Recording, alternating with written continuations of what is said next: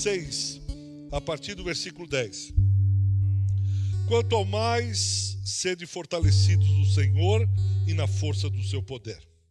Revesti-vos de toda a armadura de Deus, para poderdes ficar firmes contra as ciladas do diabo. Porque a nossa luta não é contra a carne, o sangue, e sim contra os principados e potestades, contra os dominadores desse mundo tenebroso, contra as forças espirituais do mal nas regiões celestes. Portanto, tomai toda a armadura de Deus para que possais resistir no dia mal. E depois de teres vencido tudo, permanecer inabaláveis. Estai, pois, firmes, cingindo-vos com a verdade e vestindo-vos da couraça da justiça. Calçai os pés com a preparação do evangelho da paz, embraçando sempre o escudo da fé, com o qual podereis apagar todos os dardos inflamados do maligno. Tomai também o capacete da salvação e a espada do Espírito, que é a palavra de Deus, com toda oração e súplica orando em todo tempo no Espírito, e para isto vigiando com toda perseverança e súplica por todos os santos, e também por mim, para que me seja dada no abrir da minha boca a palavra, para com intrepidez fazer conhecido o mistério do Evangelho, pelo qual sou embaixador em cadeias, para que em Cristo eu seja ousado para falar, como me cumpre fazer. Existem duas palavras que há um bom tempo têm me acompanhado, eu tenho pensado, que é causa e custo. Vamos repetir? Causa e custo. Vamos lá? Causa e custo. Mais uma vez, causa e custo. Elas estão intimamente ligadas.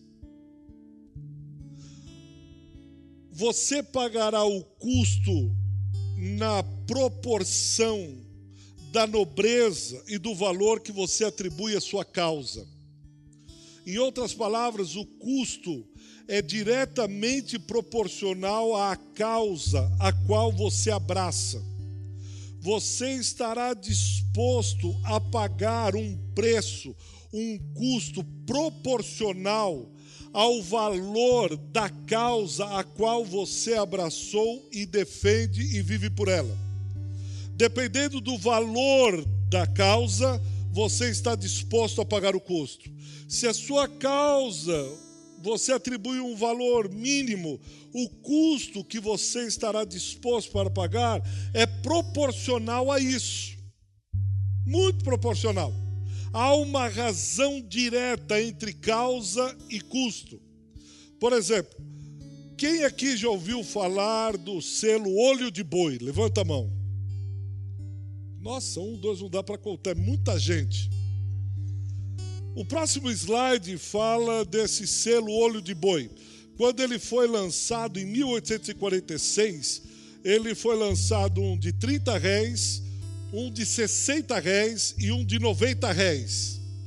O que, que é réis, pastor? Não, não se faça de desentendido. Alguns olham e dizem, ô oh, pastor, eu tenho lá em casa, claro, quanto que eu usei réis. Mas isso no século XIX no Brasil, esse selo se tornou importante porque foi o segundo selo em todo o mundo a correr nacionalmente. Só perde para um selo no Reino Unido quem é colecionador de selos, quando você fala do selo olho de boi, e é olho chamado assim, olho de boi por causa do formato, né, muito parecido, foi ainda com Dom Pedro II. É o segundo selo em toda a história da humanidade que circulou nacionalmente, só perdendo para o Reino Unido. Quem é, gosta de selos, quando você fala acerca desse selo, ele arregala os olhos. E para vocês terem uma ideia do valor, há uns anos atrás houve um leilão nos Estados Unidos. Tinha apenas um selo olho de boi de 30 réis e dois de 60. Ele foi leiloado, foi arrematado por 2,7 milhões de dólares. Esse pedacinho de papel, alguém pagou 2,7 milhões de dólares. Você ligeiro, já fez a conta quanto isso dá em reais.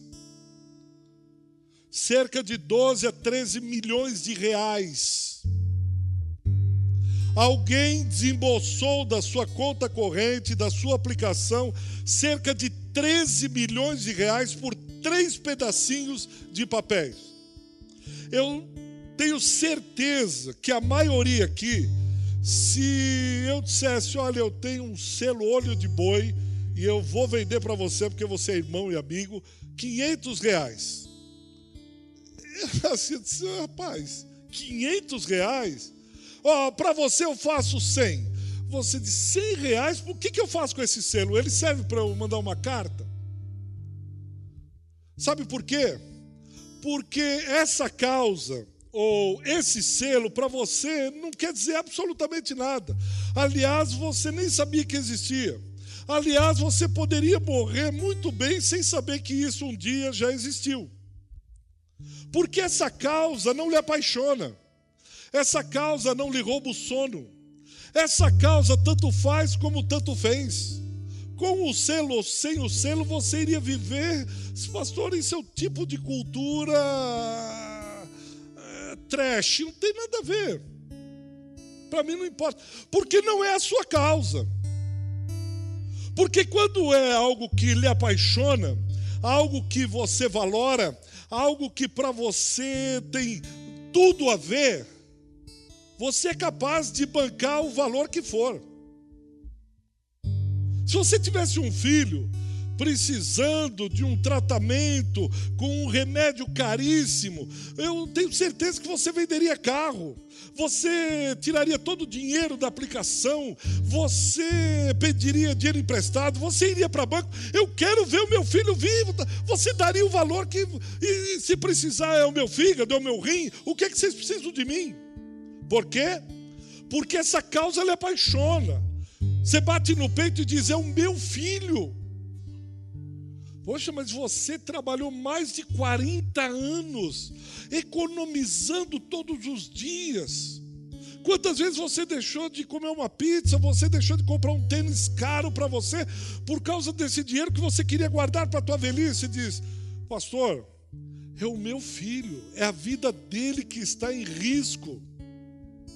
Pelo amor de Deus, se tiver que dar o dinheiro que eu tiver, vendo casa, vendo o que for. Por quê?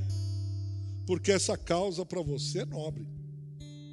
O custo, ele se torna irrisório perto da causa. E você vai dar o que quiser.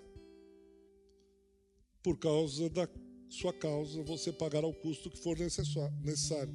Por que, que eu estou falando isso? Porque Paulo está escrevendo à igreja de Éfeso. Paulo está preso. Paulo está preso, ele estava numa prisão domiciliar em Roma por dois anos. Se você abrir sua Bíblia, Atos 28, versículo 20, você vai ver Paulo falando que por dois anos ele esteve preso em Roma.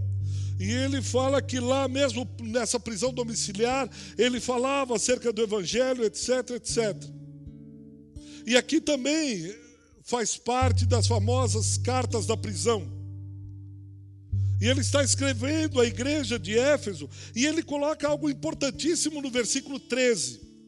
Ele disse: Olha, vocês orem, vocês supliquem, para que vocês possam resistir no dia mau porque o dia mal chega. Aquele dia que você parece era melhor não ter existido. Era melhor que não tivesse ocorrido. Aquela doença bateu a sua porta, aquele imprevisto, aquela outra situação que você não esperava, o dia mal chegou. Paulo diz: Olha, não se enganem, Vai chegar o dia mal e no dia mal você precisa resistir. No dia mal você precisa estar firme, no dia mal você precisa estar edificado, no dia mal ele chega, e nesse dia não adianta você expulsar, não adianta, ele vem. Eu sei que é, talvez fique meio impactante, porque você diz, ô oh, pastor, mas é, cadê a vitória? É, somos mais que vitoriosos, é, up, nós queremos as coisas para cima, está tudo lá tremendo e tal, mas o dia mal chega.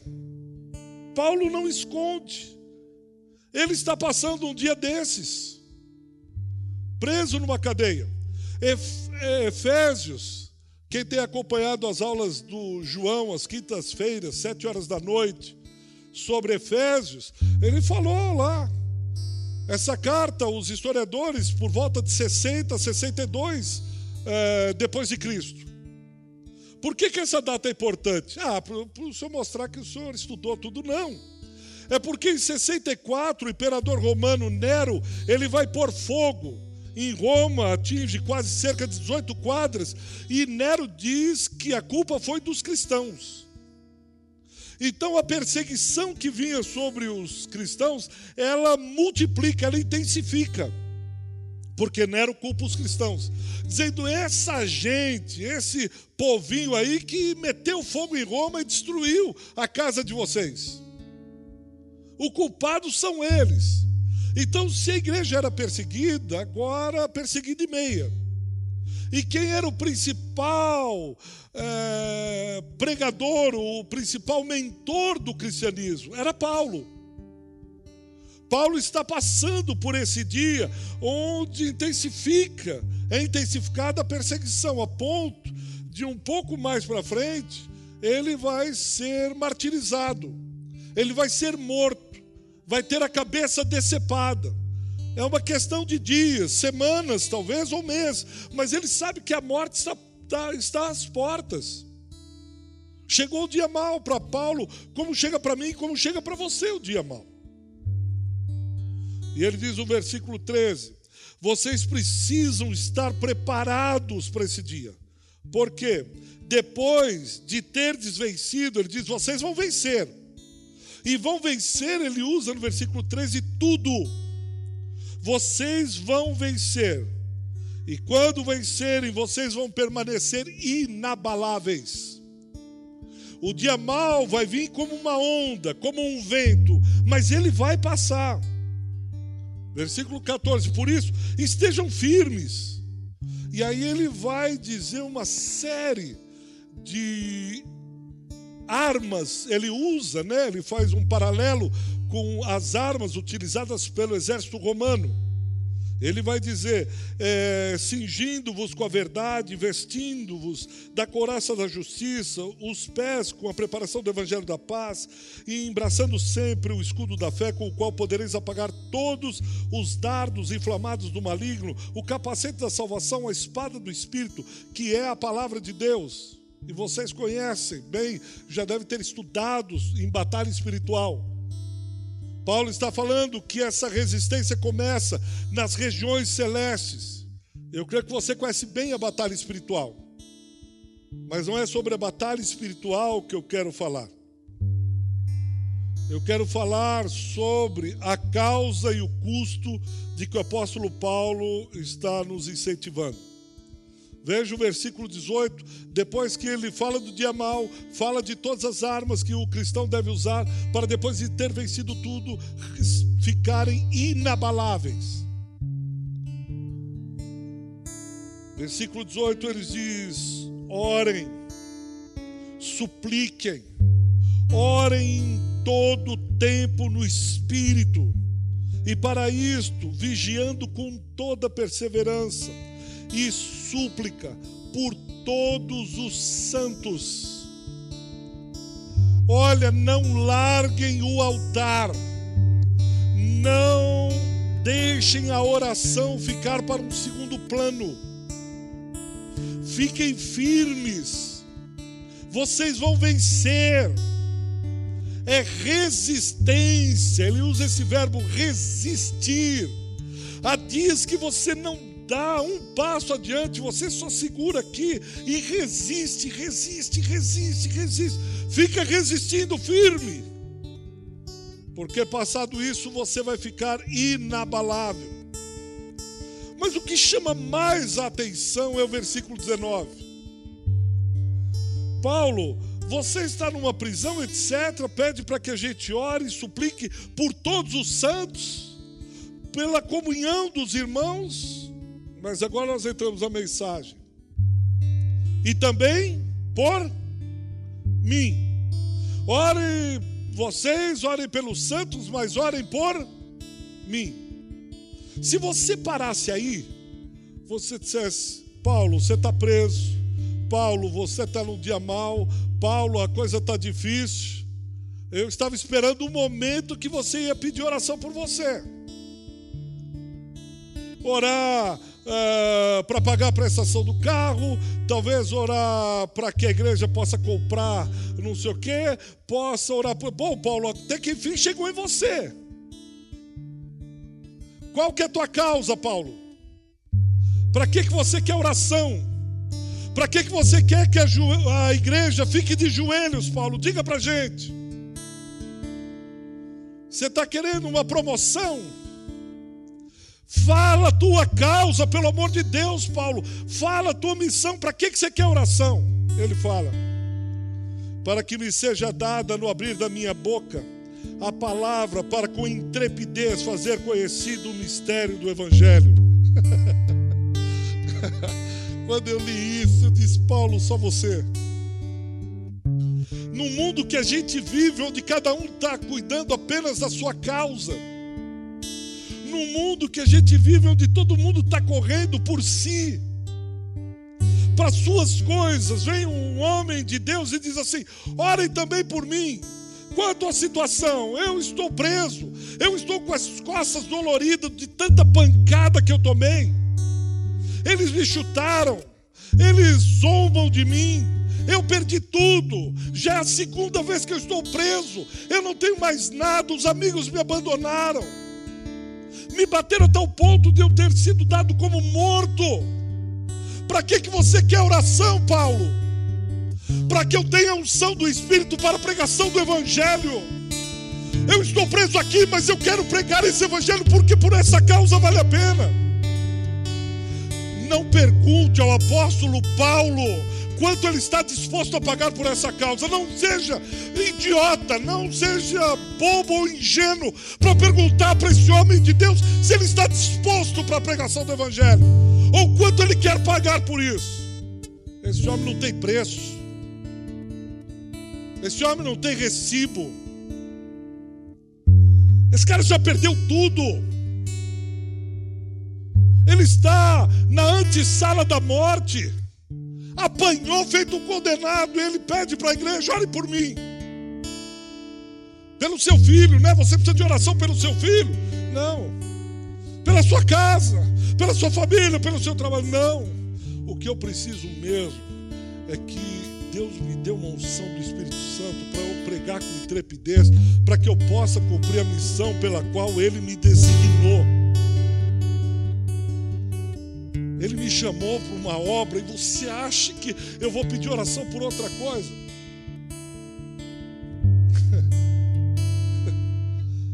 Você acha que qualquer outra coisa vai entrar no caminho, trabalho, casamento, filhos, família, o que for? Você acha que eu vou pôr na frente? Nós somos crentes dessa geração. Eu sou fruto dessa geração já vi crente dizendo que se está frio, ou ah, hoje eu não vou na igreja, está muito frio. Não tenho dúvida, o humanismo do século XVIII, XIX entrou na igreja.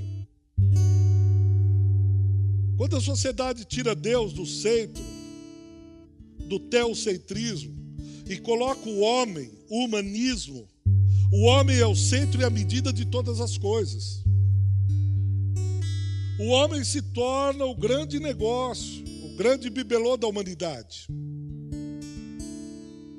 Não ouse mexer ou tirar o homem do trono. Ele já se estabeleceu. Ele é o centro e a medida de todas as coisas. Nisso vem algumas ciências que acompanham com a psicologia, onde o ego está sempre no centro. Eu estou com o ego ah, doído, eu estou com o ego, algumas aulas que eu assisti de psicologia, você viu os alunos, eu me sinto assim, eu estou assim, eu, eu, eu. Um egoísmo, um ego doente, um ego látrico, onde virou a idolatria do ego, a sociedade do eu, sempre eu, e depois de mim eu de novo. Não é à toa que surgem essas teologias, como a da prosperidade, que vem para servir esse ego doente. O que que você precisa? Qual a sua necessidade? Jesus pode resolver, Jesus pode fazer isso por você. O que mais você precisa de Jesus? Como Jesus pode ser útil para você? Como Jesus pode ajudá-lo nisso ou naquilo outro? E começamos a fazer as orações deliveries onde nós tocamos os joelhos e pedimos, e depois ele entrega, e depois o pedido entrega, acabou nossa relação com o estabelecimento. Depois que o pedido chegou à minha porta, eu não quero saber se o motoboy tem mais o que fazer ou não. Eu não quero saber se a pizzaria está tendo lucro ou tá, está tendo prejuízo. Eu não quero saber se ela vai vender ou vai fechar. Você, eu recebi a minha pizza na porta. O resto.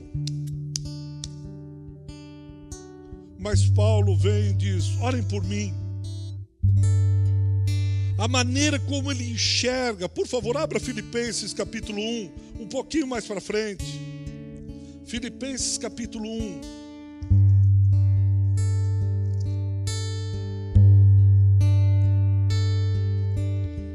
Vamos ler o versículo 12. Filipenses faz parte das cartas de prisão. Ele diz: Quero ainda, irmãos, cientificar-vos de que as coisas que me aconteceram têm antes contribuído para o progresso do Evangelho. Isso tudo que eu passei, de maneira que as minhas cadeias em Cristo se tornaram conhecidas de toda a guarda pretoriana e de todos os demais. Ele está algemado, e a guarda pretoriana ficavam dois soldados ao lado dele, algemados, fora os outros soldados, e ele tá, já apanhou muito. Aí ele diz: irmãos, fica tranquilo, fique em paz. Sabe por quê? Eles estão algemados ao meu lado, eu posso pregar o evangelho para eles. Eles não aguentam mais, eu estou pregando o evangelho para eles. Foi para isso que eu fui chamado por essa causa, vale a pena que está algemado o tempo todo. Toda a guarda pretoriana está ouvindo que Jesus é o Senhor. Toda a guarda pretoriana ouviu que Ele é o Rei dos Reis. Toda a guarda pretoriana está ouvindo que Jesus um dia vai voltar.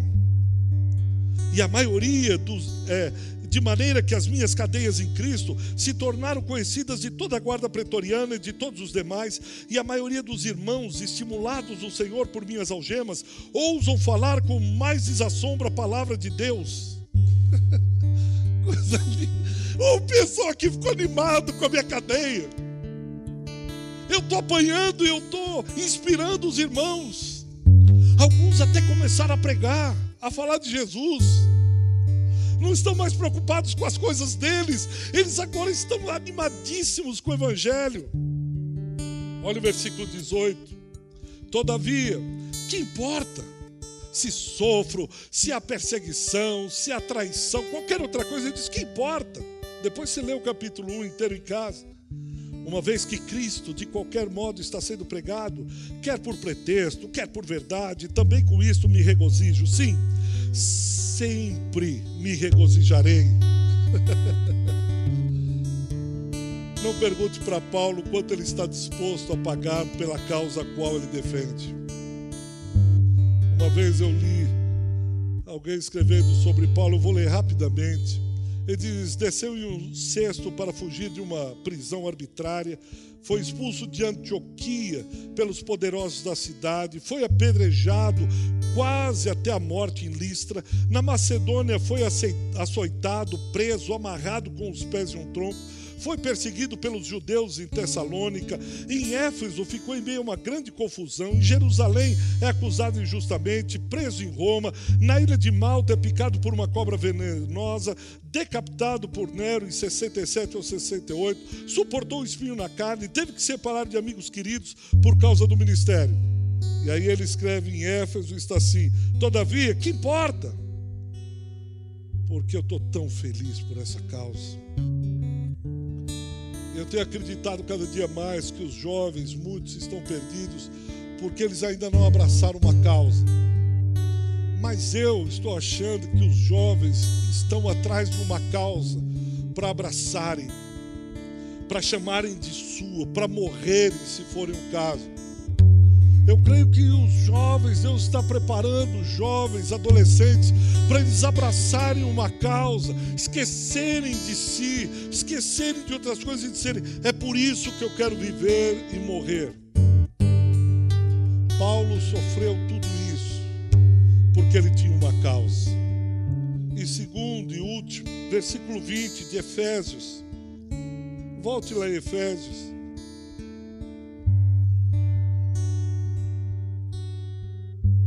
Dia mal vai trazer à luz o preço que nós estamos dispostos a pagar por aquilo que cremos. O dia mal vai trazer a fidelidade, a lealdade o amor que nós temos pelo Senhor. O quanto nós estamos dispostos a pagar por essa causa. E uma segunda coisa, o dia mal, ele tem a capacidade de diluir, de atrapalhar a nossa identidade. O dia mal, ele vem muitas vezes com o intuito de embaçar a visão que temos de Deus, e por termos essa visão de Deus embaçada, isso mexe com a nossa identidade. Veja o versículo 20. Ele está preso, pedindo oração pelos irmãos, e ele diz assim no versículo 20: Eu preciso da unção do Espírito para a pregação do Evangelho, pelo qual sou embaixador em cadeias, porque em Cristo, para que em Cristo eu seja ousado para falar, como me cumpre fazê-lo. Mesmo dentro das masmorras romanas, eu sei quem eu sou. Não, é as, não são as circunstâncias que moldam a minha identidade. Não são as circunstâncias que dizem para mim o quanto Deus me ama ou o quanto eu amo a Deus. Não são os momentos difíceis que norteiam a minha vida. Não são esses momentos tenebrosos que vão dizer o quanto Deus me ama ou quem eu sou em Cristo. O meu mundo desmoronou, mas eu sei quem eu sou em Cristo. Eu sou o que a Bíblia diz que eu sou. E é nisso que eu me fortaleço. Eu sou embaixador de Cristo. Paulo, desculpa, você está preso, cara. Você entendeu? Você vai morrer. Ele diz: e daí? Eu sei quem eu sou. Eu sei. E esses momentos difíceis que nós atravessamos, quase um ano e meio, esses momentos difíceis que ainda alguns estão passando e atravessando, ou que ainda irão enfrentar, não se esqueça quem você é, você é filho amado de Deus. Pois Satanás tentou até o Senhor Jesus, Mateus 4. Ele vai para o deserto. A primeira coisa que Satanás pergunta é se és filho de Deus. Ele tinha acabado de se batizar, Mateus capítulo 3, e o céu se abriu, e o Deus Pai disse: Esse é o meu filho amado e que minha alma se comprasse. O diabo vai e diz: Se és filho de Deus, transforma essas pedras em pão. Nesses momentos difíceis, o diabo vem e diz assim: Rapaz, que Deus que você tem, hein? Por que, seu diabo? Por que você está falando isso? Ora, se Deus te amasse tanto, até agora você é solteira? Se Deus te amasse tanto, você estaria, você estaria com essas dívidas aí?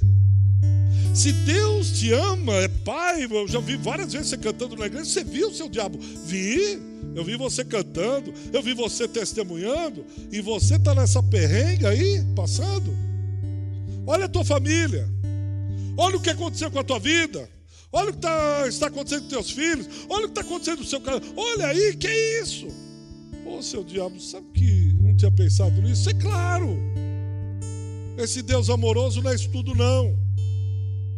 E é mesmo, é. E nesses dias difíceis, o diabo é doido para vir encostar e puxar conversa. Questionar a sua filiação. Deus é pai? Lembram-se da mulher de Jó? Vale a pena servir um Deus desse que tira filho, matou meu, meus filhos, minha esposa, eu perdi todas as propriedades, eu perdi meu trabalho e hoje eu estou leproso. Que tipo de pai é esse? Que tipo de Deus é esse que não dá o que os filhos pedem? Que tipo de Deus é esse que permite que essas coisas aconteçam com seus filhos?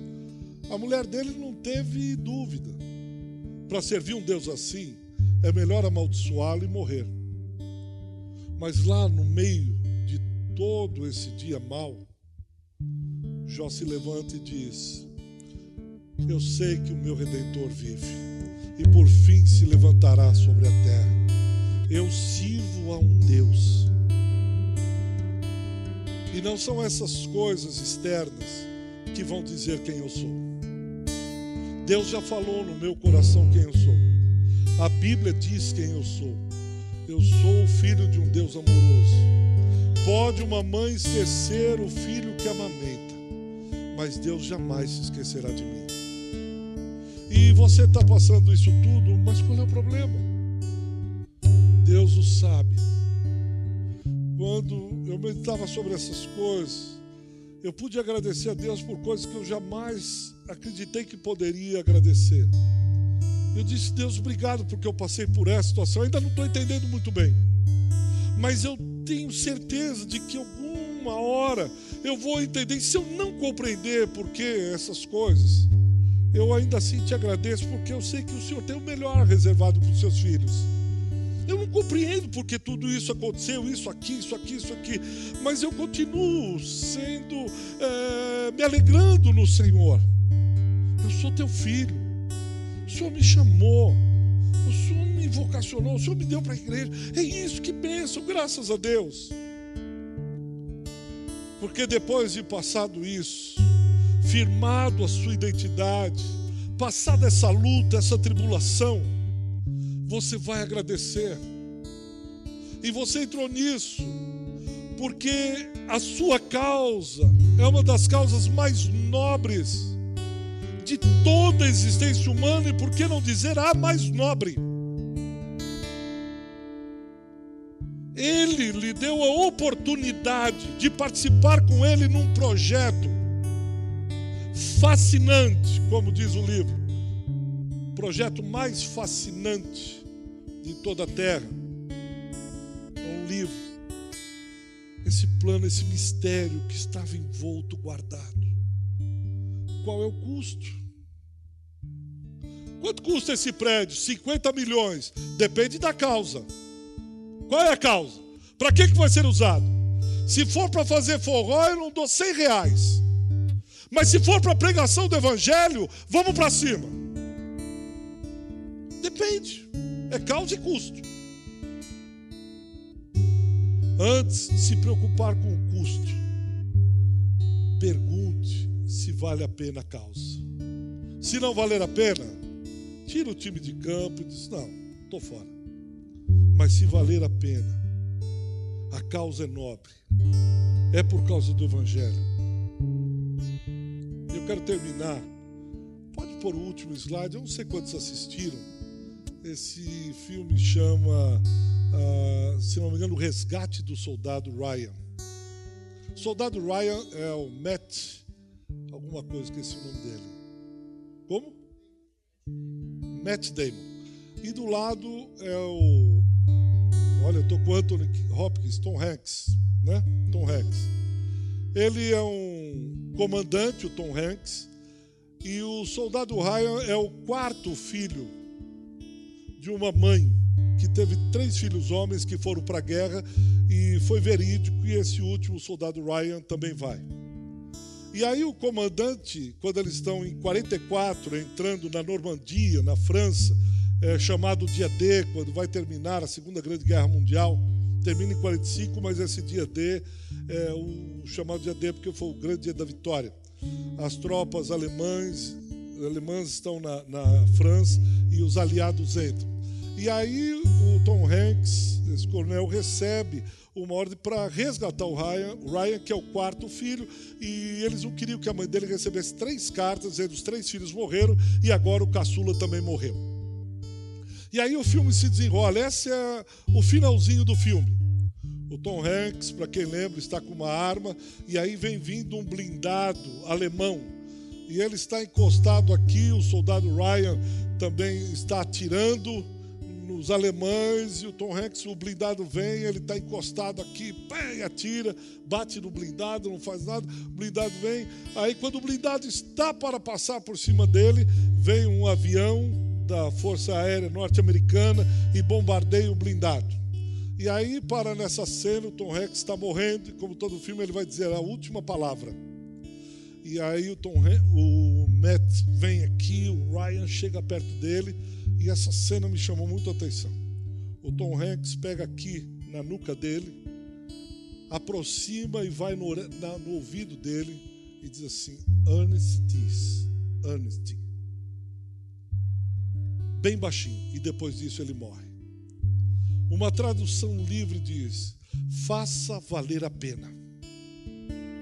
Faça valer a pena porque os sete que foram destacados para resgatar Ryan morre.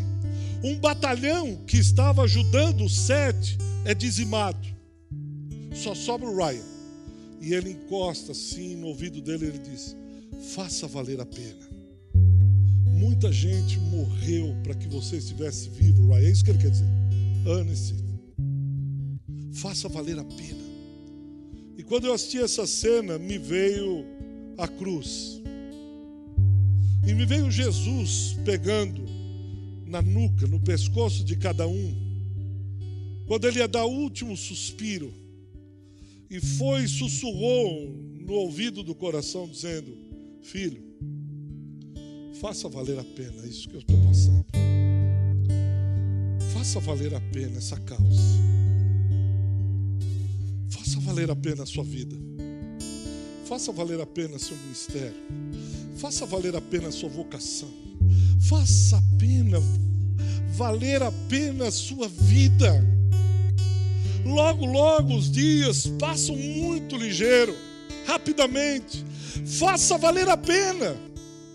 E eu lembrei do profeta Isaías, quando ele diz que Cristo veria o penoso fruto do seu trabalho e ficaria satisfeito rapidamente eu fiquei pensando, quando nós estivermos diante dele,